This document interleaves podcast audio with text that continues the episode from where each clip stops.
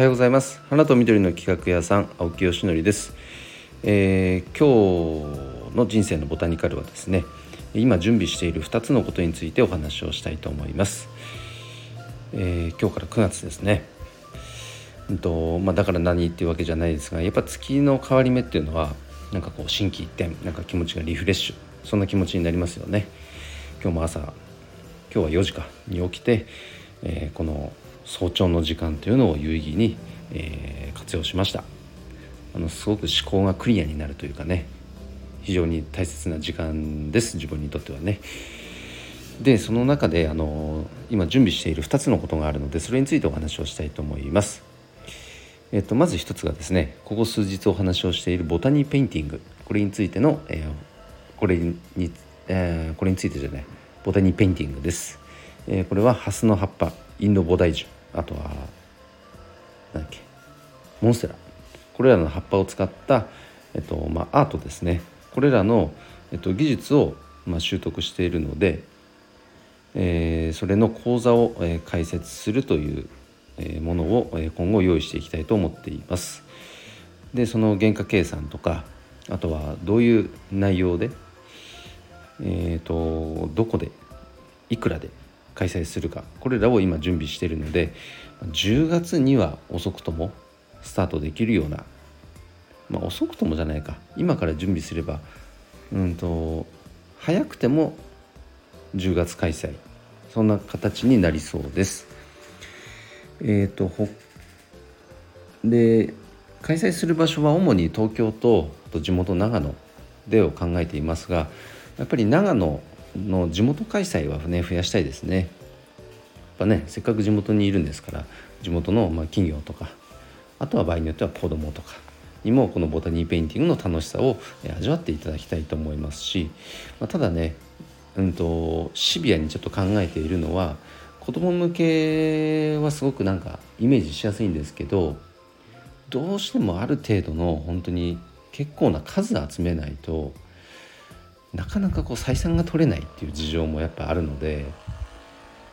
どうそれをねコーディネートするかっていうのは、まあ、考えたいと思いますね。なんかイベントの出店とかでまずボタニーペインティングっていうのを知っていただくためにそのイベント出店するとかはありかもしれないですけど子ども向けの講座を普段開催するかって言ったらうんちょっと講座っていうかワークショップねやるかって言ったらちょっとうんどうしようかなというところです。他にも長野県内には数名の方が講師がいるみたいなのでそういう方がね子ども向けにもしやってれば子ども向けのコンテンツっていうのはその方々にお願いして僕はどちらかというと法人向けに開催していきたいなと思っていますね。そっちの方がまあ自分もやっててなんか気楽というか楽しいというかなんか日頃やってる仕事の一貫性も出てくるというかこに無駄が生じないのでその方がいいかなと僕も思っています。まあ、それがまず1つ目ですね。でもう1つはですね、まあ、企業のマーケティングのお手伝いですね。マーケティングのお手伝いっていうとちょっとなんかすごく立派な感じですけども、まあ、どういうことかっていうと今、まあ、5年ほど運営しているこのコミュニティがあってですねそれがあのどういうコミュニティかというと花屋さんとかこの生産者さんとかお花の業界に関わる人が主に参加している、えー、っとこのオンラインコミュニティでしてで今520名ほどの方が参加してくださっています全国でね。で、えっと、最近インスタ版も始めたので合算すると延べ540名ほどの方が今時点で、えー、参加しているようなコミュニティです。でそのコミュニティを活用して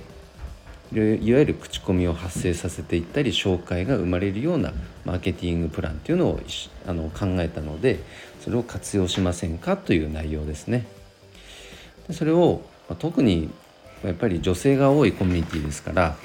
あの女性向けの商品やサービスを用意している方なんていうのが相性がいいかなと思っています。ここどこ？それをちょっと今子供ができました。ごめんなさい。ここパパどこ？なのでねパパ、ここどこ？ん？いいの？ちょっと待ってね。